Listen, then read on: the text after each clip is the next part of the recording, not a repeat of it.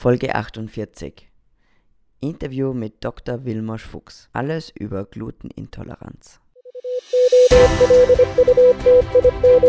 Evolution Radio Show. Dein Programm für evolutionäre Gesundheit, Training und höchste Performance. Herzlich willkommen, Dr. Wilmosch Fuchs ist heute mein Gast. Hallo. Er ist Humanmediziner und hat sich auf Nahrungsmittelintoleranzen spezialisiert. Und ähm, seine Diplomarbeit ist in Form eines Buchs auch herausgekommen, die Klinik der Glutenintoleranz im Erwachsenenalter.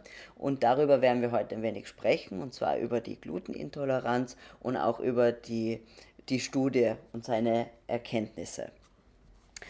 Vielleicht kannst du ganz kurz erzählen, was, also was versteht man unter Glutenintoleranz und das mir schon gesagt, es gibt verschiedene Arten. Genau, also wenn es um Thema Glutenintoleranz geht, ist es gar nicht so einfach, weil selbst Mediziner tun sich da schwer, weil der Begriff sehr vage ist. Es ist mhm. eigentlich ein Oberbegriff. Okay. Ja? Also nach aktuellen Stand des Wissens kann man sagen, dass so Glutenintoleranz gibt es drei große klinische Bilder, die jetzt bekannt sind und auch anerkannt sind. Mhm. Das ist erstens die Zöliakie, die Weizenallergie und die ja, Nicht-Zöliakie, Glutensensitivität oder neuerdings auch fällt eher der Begriff Nicht-Zöliakie, Weizensensitivität. Okay. Ja, mhm. das sind jetzt diese drei Formen, ja. die man jetzt unter Glutenintoleranz ähm, einordnen könnte. Mhm. Ja, das, alle drei Erkrankungen können Beschwerden des Darms machen, aber auch Beschwerden außerhalb des Darms. Zum Beispiel? Also von Migräne bis Depressionen, Schizophrenie, Eisenmangel, Müdigkeit, Konzentrationsstörungen, yeah. ähm, Hautausschläge, ähm, Schilddrüsenunterfunktionen, yeah. die vor allem bei der Zöliakie yeah. oft zusammenhängen, ähm, erhöhte ähm, Ähm, zum Beispiel wenn, bei körperlicher Betätigung oder so. Ja, das, ist, mhm. das heißt, dass die Le jungen, Le vor allem jungen Leute zum Beispiel im Sportunterricht auffallen, dass schon bei leichter körperlicher Betätigung gleich zu schweren Komplikationen von Knochenbrüchen und so führen mhm. kann. Das ist ja. jetzt ähm, also auch so Os also dann auch Osteoporose. Osteoporose, okay, ja, also frühzeitige ja. Osteoporose mhm. einfach im jungen Alter. Was kannst du noch machen? Ja, also, also wirklich, alles, es alles eigentlich kann, also in Theorie kann es wirklich alles machen. Ja. In Theorie kann es wirklich alles machen. Ja. Das ist auch das Problem. Ja? Man ja. hat immer gedacht, man, das macht nur das klassische Bild mit den schweren Durchfällen, starker Gewichtsverlust, mhm. ähm, Nährstoffmangel. Ja? Das ist wirklich nur ein sehr, sehr kleinen Patientenpool, der sich das volle Bild der, der Glutenintoleranz von der Zöliakie so zeigen. Mindestens 50 Prozent haben marginale Darmbeschwerden, mhm. dort Beschwerden außerhalb des Darms. Mhm. Ja, was natürlich die Diagnose jetzt allein schon bei der Zöliakie viel schwieriger macht, ja, weil ja. nicht alle Mediziner sind darüber informiert, ja. dass allein nur die Zöliakie diese ganzen anderen Symptome machen kann. Ja. Manchmal kann es auch noch sein, erhöhte Leberwerte, ja, unklarer Genese. Okay. Ja, das ist also, man sieht, das kann wirklich theoretisch jedes Organ betreffen. Ja, ja. Würdest du sagen, das hat mit Entzündungsprozessen zu tun? Also die, oder also, weil dir das da, wieso betrifft das jedes Organ? Kann das hm. oder die Immun, dass eine durch die Zöliakie äh, naja, so ganz genau weiß, weiß man, man, es, noch weiß nicht, man so es recht, noch ja. nicht genau. Also man weiß, Beispiel, wenn jetzt nur bei der Zöliakie bleiben ja. würde, man weiß, man hat eine erhöhte intestinale Perabilität, das heißt, mhm.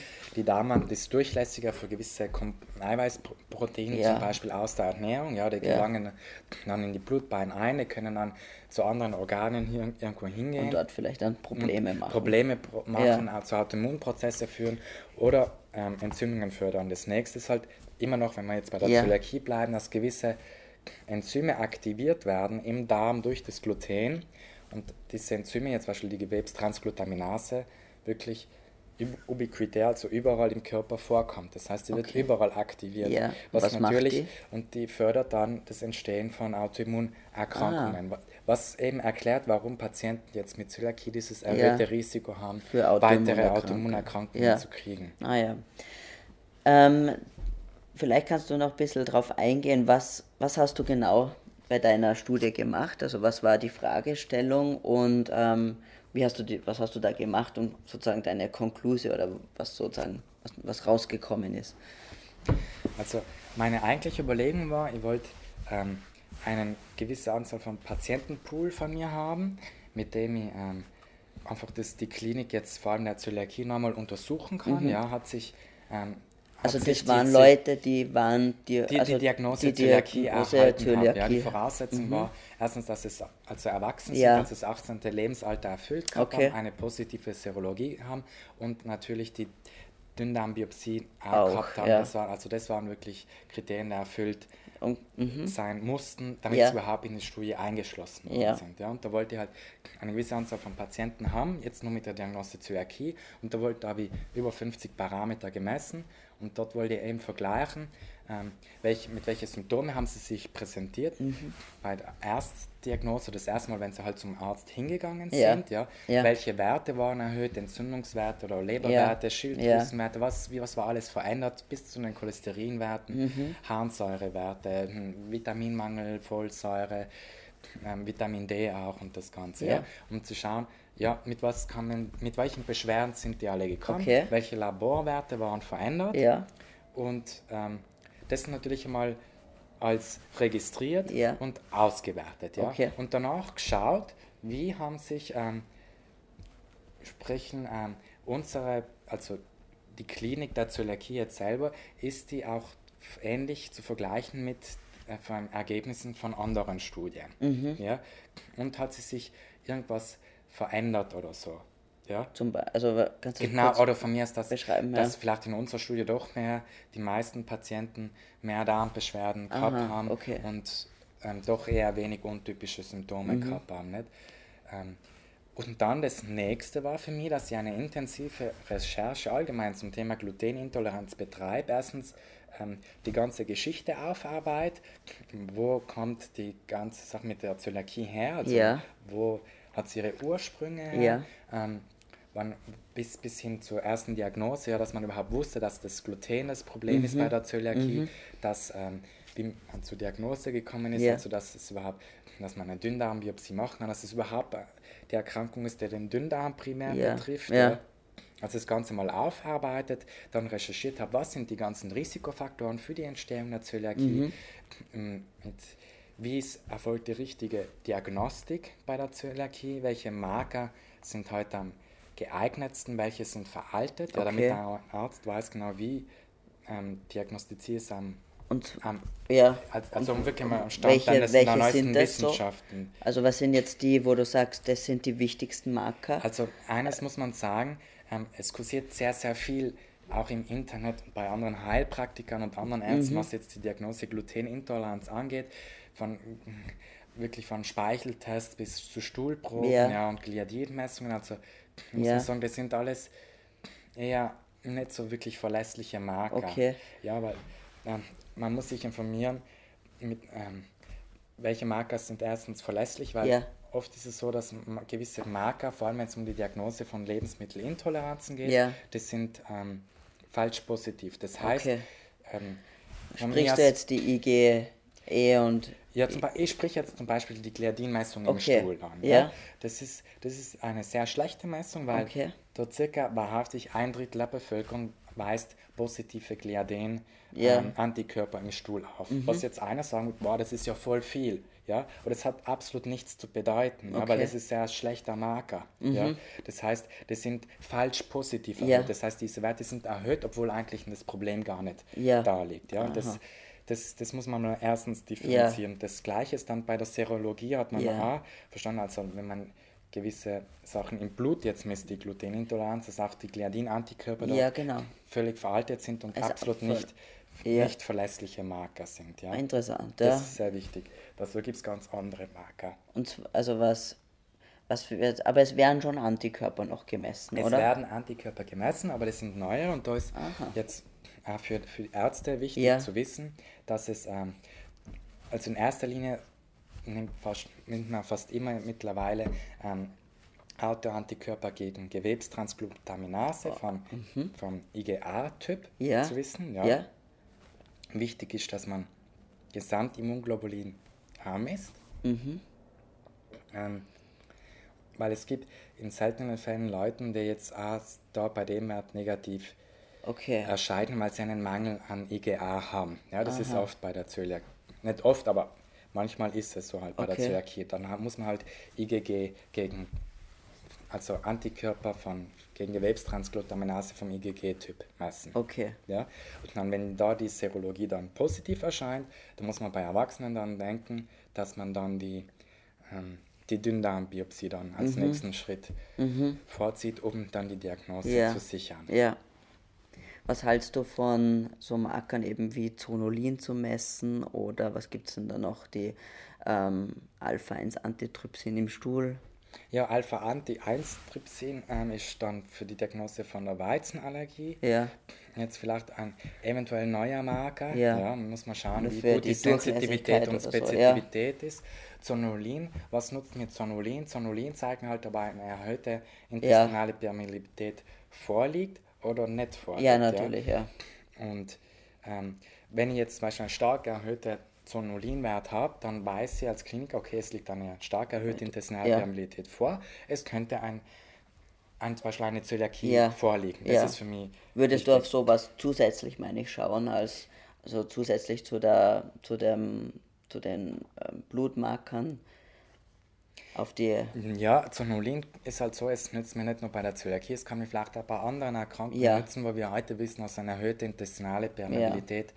vorliegen könnte. Ja, das ist ähm, bei, bei Autoimmunerkrankungen, wir Ja, wissen auch bei vielen Beispiel. anderen chronischen Erkrankungen, Ja. alle, dass, dass eine erhöhte intestinale Ja. Permeabilität auch ähm, vorliegen kann und die kann ich eben über das Messen von Mhm. Ja. Zonulin auch dann ermitteln. Ja. das heißt, also Ja. Zonulin nutzt man nicht nur bei der Zöliakie, sondern auch bei Ja. anderen Erkrankungen.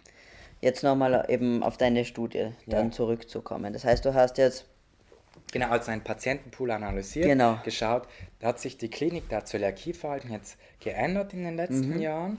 Dann die intensive Recherche, eben, das ist Geschichte, den historischen Hintergrund nochmal ein bisschen Mhm. aufgearbeitet, Risikofaktoren. Und dann war für mich aber wichtig, nochmal zu schauen, was gibt es alles wirklich an Datenlage neu zum Thema Glutenintoleranz.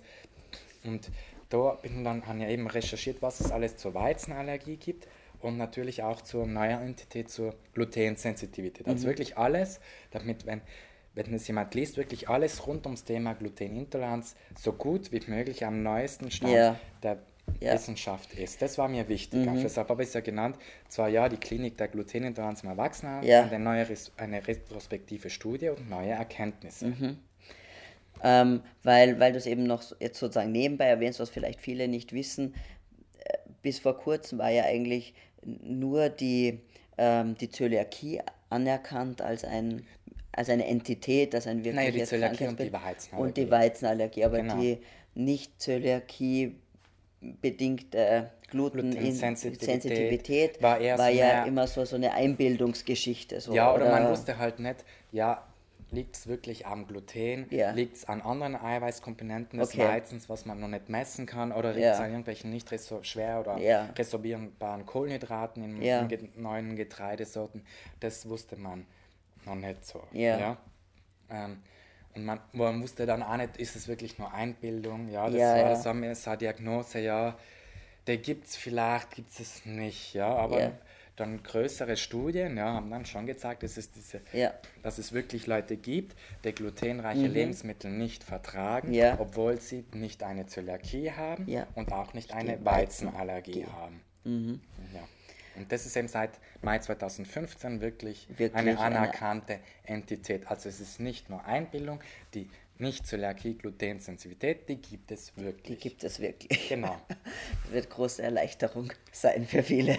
auf jeden Fall. Ja, ja. Ich meine, das kann ja immer noch, weil es gibt ja wirklich so viel andere Substanzen, die möglicherweise Probleme machen könnten. Das, kann, ja- Ja. das eine schließt ja das andere nicht aus. Es können immer noch andere Eiweiße genauso problematisch sein, denke ich. Ähm, sozusagen diese Frage schließt ja jetzt, oder nur weil ich jetzt sage, ja, es gibt die, ähm, diese Glutensensitivität auch ohne Zölia dass Zöliakie oder Weizensensitivität vorliegt, schließt ja nicht aus, dass es nicht noch zusätzlich andere Eiweiße geben kann, die, ähm, die problematisch Fall. sind. Bestimmt, sozusagen. bestimmt gibt ja. es die, aber die weiß man noch nicht. Die kennst kennt man halt noch nicht, Und wenn ja. man sie auch kennt, ist dann immer die Frage, wie, ähm, wie kann ich die messen? Ja, es Ja, braucht dann immer eine gewisse Zeit, bis man wirklich verlässliche Marker hat. Ja, zum Beispiel Genau. bei der Glutensensitivität, okay, man weiß, ja, sie gibt es wirklich, aber es gibt keinen Ja. wirklichen verlässlichen Marker noch, wo ich sagen kann, der wirklich verlässlich ist und wo ich sagen kann, okay, ja, mein Patient hat das wirklich. Ja, ja. Na super. Ich meine, meine persönliche Meinung ist halt, ist natürlich, dass ich ähm, grundsätzlich könnte man überhaupt auf Getreide verzichten, weil so ist ja nicht lebensnotwendig. Ja, man Nein, es das. gegen, kon- gegen konventioneller Meinung ist es nicht lebensnotwendig, Ja, auch genau. wenn es vielleicht gegen ähm, allgemeinen Richtlinien widerspricht, Ja. aber es ist wahrhaftig nicht Ja, also- lebensnotwendig. Also, man kann eine vollwertige Ernährung haben, Auch ohne Getreide. auch ohne Getreide. Hat man denn da genug Ballaststoffe? Natürlich, ist, man hat genug Ballaststoffe in. Gemüse, in Obst und in Nüssen, ja, zum Genau, Beispiel, ausreichend. Das heißt, Manchmal, wenn ich schon so Ja. erwähnen können, vielleicht auch die besseren Ballaststoffe, ohne jetzt zu viel ins Detail zu ja, gehen. genau, natürlich, ja. Ja. Ich meine, vielleicht in einer anderen, also das Thema ist natürlich unendlich, das heißt, wir könnten da jetzt wahrscheinlich noch drei Stunden drüber reden und, ähm, und wir werden sicherlich noch viel, viel Ja, mehr drüber sprechen. sehr gerne, ja. Alleine die Thematik, ich meine, da gibt es ja so viel von, wie die Zubereitungsart von Getreide, das zum Beispiel auch diese Sachen verändert und ähm, über Leaky Gut und über die ganze Permeabilitätsgeschichte Ja. können wir noch so viel reden und das werden wir auch sicherlich. Sonst sage ich schon mal Danke für deine Zeit. ja, danke Julia überhaupt, dass Sie Ähm, äh, das Buch konnte. Ist ganz normal, kann man auf Amazon, glaube ich, Ja, auch ganz Amazon, normal auf, Thalia, auf Amazon bestellen, auf Thalia bestellen. Wir werden es natürlich verlinken. Es gibt eine, hat eine ganz normale ISBN-Nummer. Nochmal, äh, die, der Name war die Klinik der Glutenintoleranz im Erwachsenenalter, eine retrospektive Studie und neue Erkenntnisse von Wilmos Fuchs. Doktor der, der Humanmedizin, dürfen wir nicht verschweigen, hat man sich äh, mühsam erarbeitet und darf man ruhig stolz drauf sein. Und ähm, dann sage ich Ciao, Baba, und äh, ich freue mich auf ein Wiedersehen.